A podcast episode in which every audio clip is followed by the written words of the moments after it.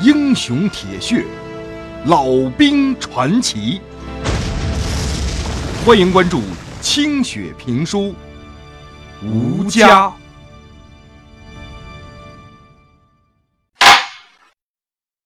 还没来得及熟悉自己的营队，老旦、陈延斌和王浩就登上了开往辽宁的列车。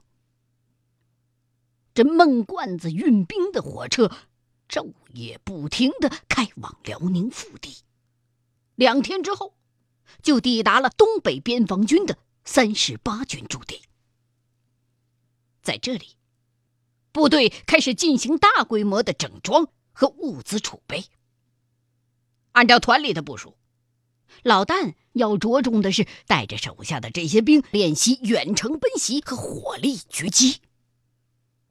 老旦和王浩全都施展出了看家的本事，把营里这些虎头虎脑的年轻战士们训的是叫苦不迭。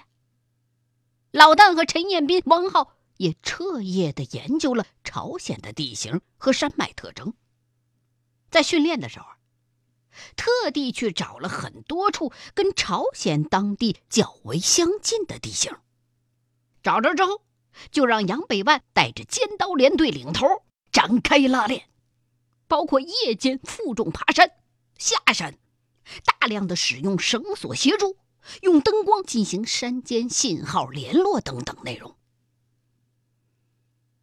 白山黑水之间，他们的这个营昼夜不停的训练着，不停的翻山越岭，让这帮曾经驰骋在黑土地东三省的士兵都有点吃不消了。所有人的手掌上和脚板上都磨起了一层又一层的水泡。王浩就动员战士们说：“咱们现在往死了练着爬山。”是为了要去朝鲜打胜仗。朝鲜平原非常的少，基本上都是山。现在你要是不练练爬山的话，面对那些比国民党还有日本鬼子更加凶残的美国鬼子，那就只能等死了。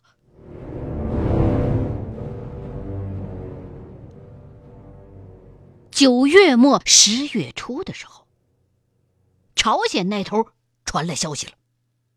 说美军呢，在朝鲜西部的港口仁川进行了登陆作战，截断了朝鲜人民军的补给线。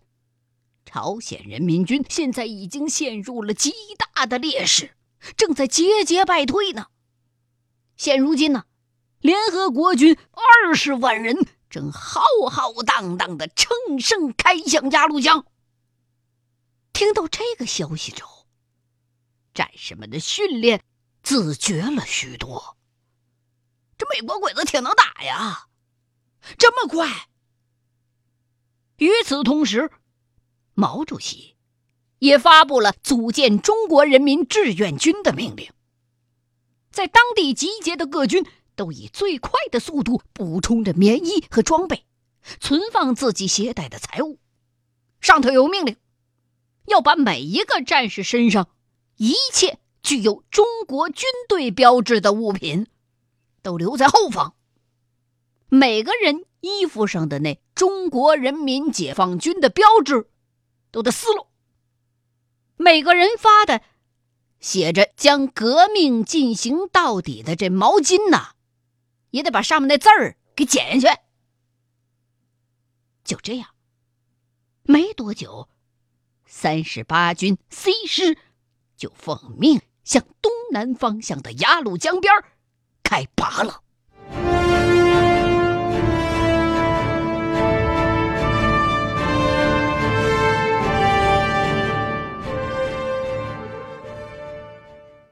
鸭绿江边的战况和老旦想象当中有很大的出入。这时候，这美国飞机啊。已经敢于越过边境，向中国部队集结地的边缘扔炸弹了。而老旦原本以为部队的任务是要守住鸭绿江这边的国境，按照原来的部署，这个军呢渡江之后，在朝鲜的疆界地区得先集训三个月。他是作为志愿军的战役预备队来调度的，等待改换装备之后，再让你投入作战。可是没多久，第一道作战命令就下来了，竟然是命令整个三十八军立刻全部跨过中朝边境。深入朝鲜境内，要在几天之内到达西川和温井地区。于是，老旦他们所在的部队，在一个黄昏出发了。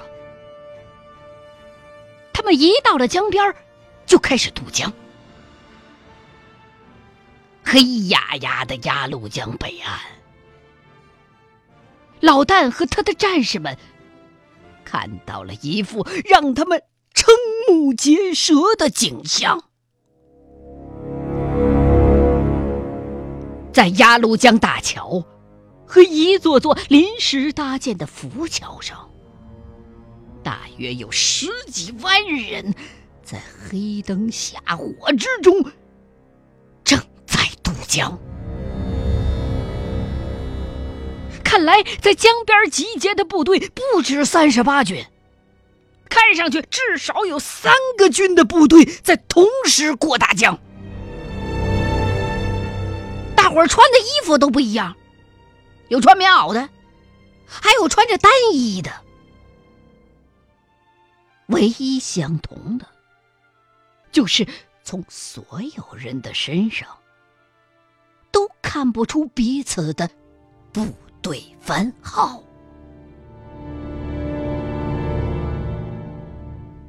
整个的江边一盏灯都没有。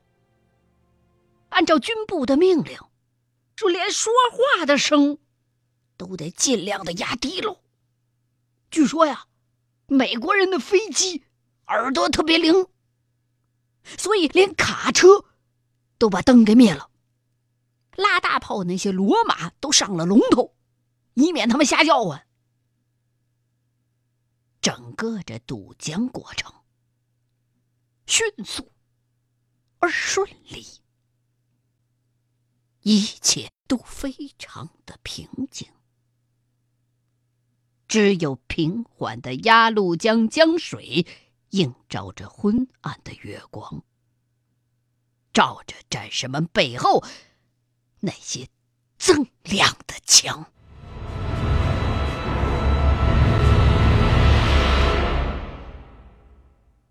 踏上朝鲜的土地之后，老旦回头望去，只见祖国已经消失在黑暗的暮霭之中。他从来没有想过。这辈子还能有机会跑到另外一个国家来，虽然是来打仗的。老旦所在的地团奉命向朝鲜北部的西川方向急行军，为了躲开据说很厉害的美国飞机，部队都是在夜间行进的。刚刚走出去几十公里。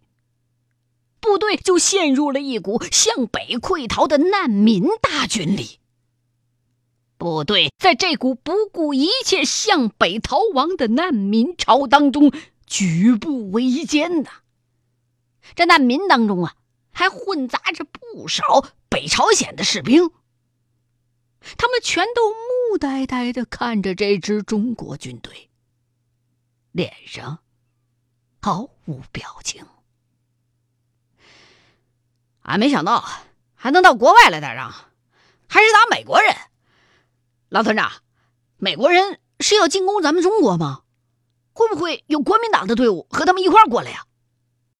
杨百万看着眼前浩浩荡荡的难民大队，扭过头来问老丹：“俺也没想到啊，看来啊，美国人是觉得扶不起那老蒋，要自个儿上阵了。可是……”为啥要先打朝鲜？俺也不晓得，可能这边连着东北，好进攻吧。保家卫国，咱这是为国保家呢。一回事儿。毛主席英明啊，把鬼子拦在外头，比当年老蒋把日本鬼子放进来打聪明多了。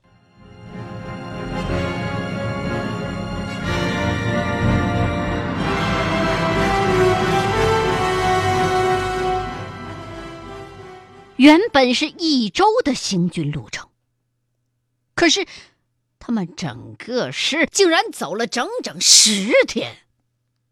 大部队被拥挤的难民挤成了好几个部分，互相之间都被挤得呀联系不上了。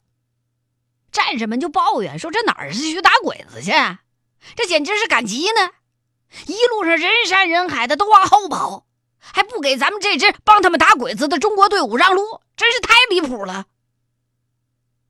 好在这一路上只遭遇过两回美国飞机的轰炸。由于是在夜里头，所以战士们纷纷的全都隐蔽好了。不过，放在路边的汽车就倒了霉了，被炸了个稀巴烂。老旦头一回看到这么厉害的炸弹，好家伙，一颗炸弹竟然能把两台日本鬼子产的大卡车掀进沟里边去。完了，地上还留了一个特别特别大的坑。团长朱浩天对行军之慢也非常之恼火，但是也没辙呀，你顶着老百姓走呢，你还能把他怎么的呀？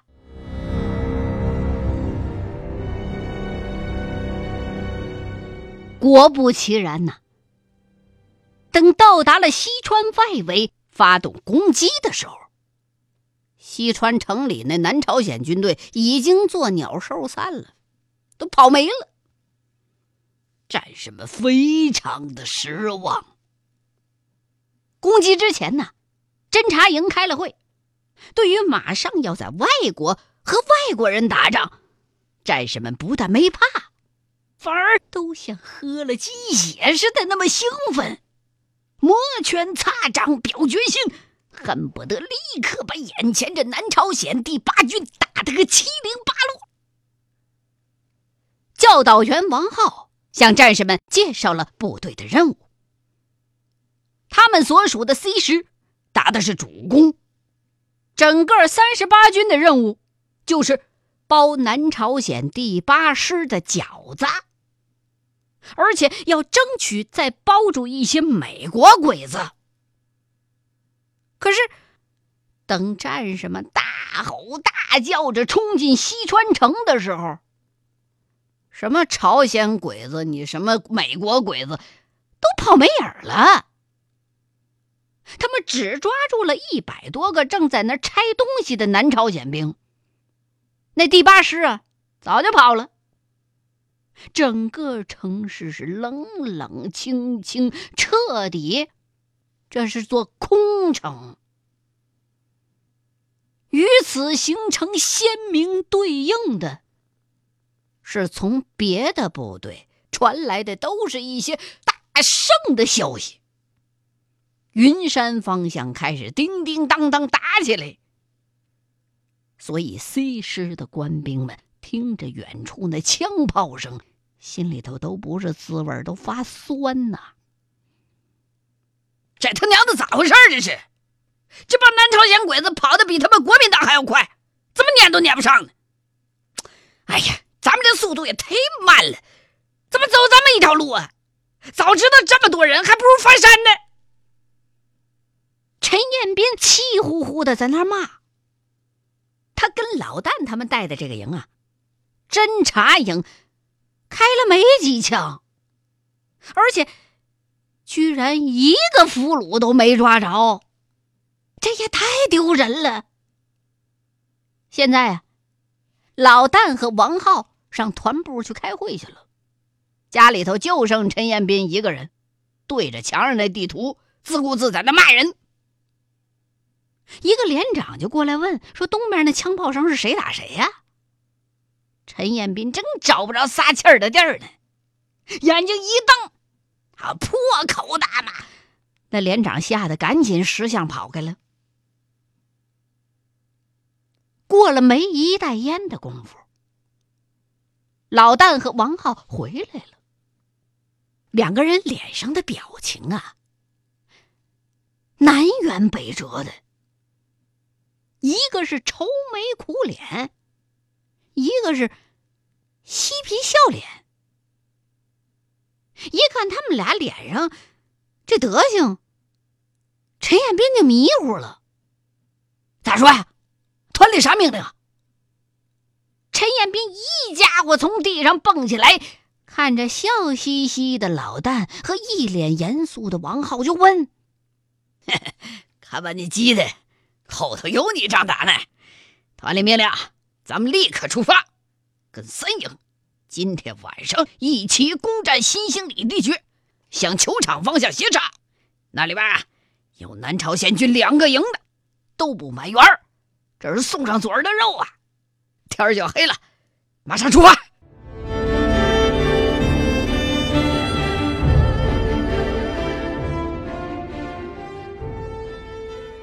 说实话，老旦和王浩刚才在会上还如坐针毡呢。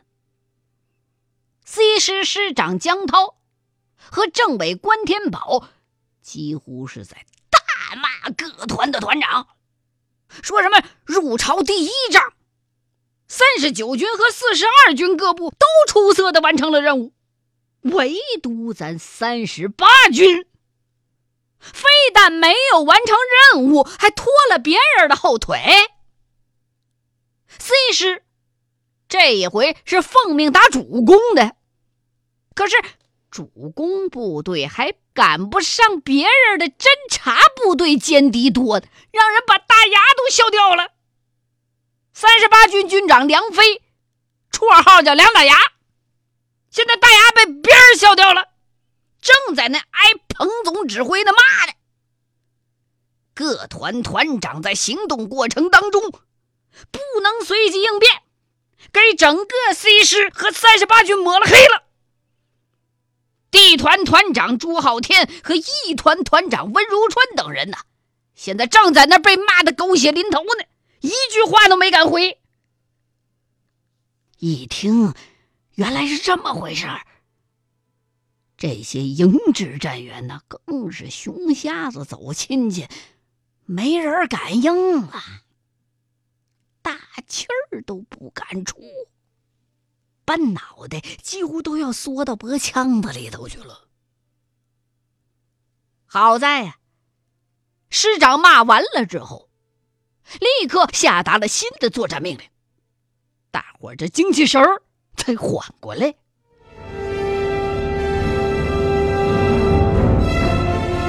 攻占新兴里地区，并没有想象当中的麻烦，一个冲锋就拿下来了。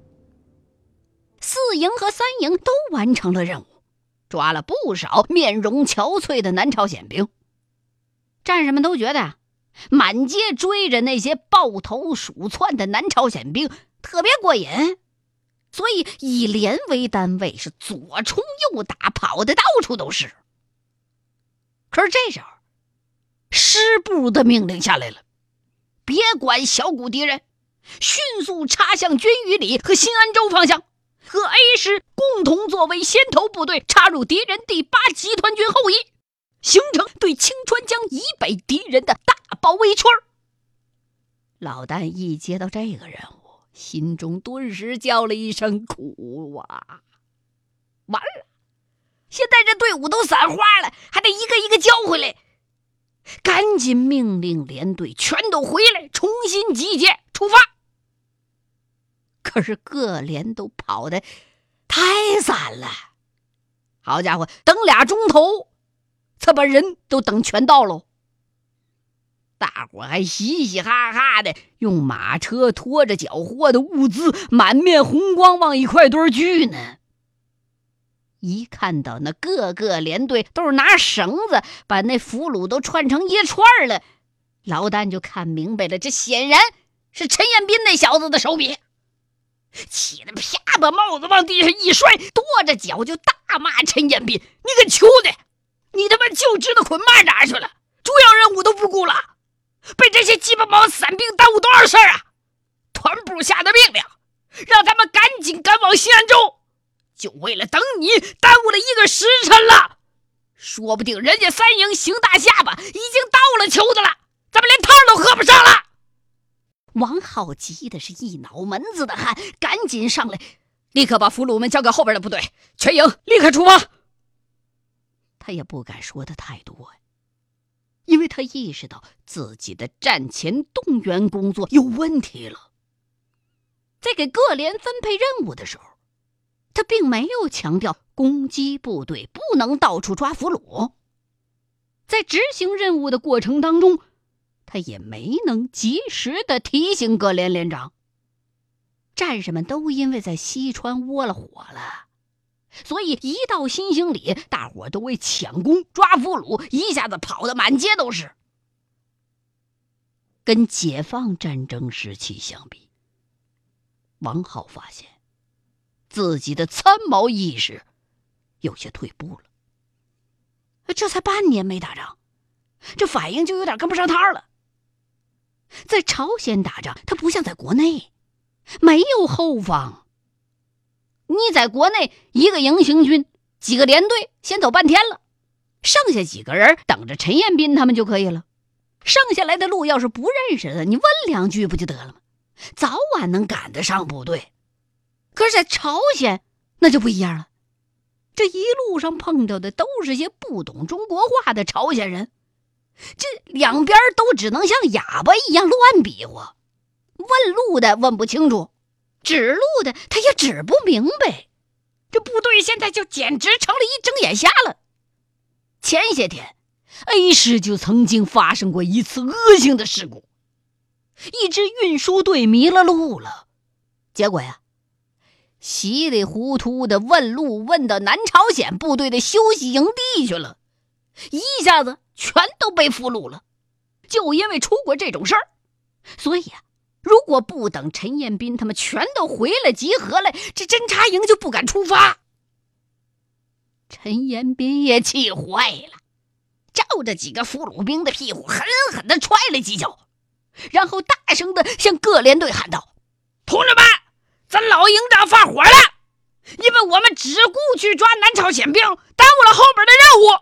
现在。”我们要甩开两脚，撵上前面邢大下巴的三营，去抓美国鬼子，完成团里交给我们的新任务。同志们，有没有信心呢？有信心。追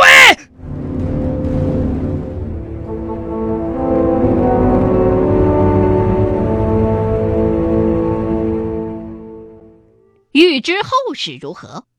欢迎各位继续收听清雪评书吴家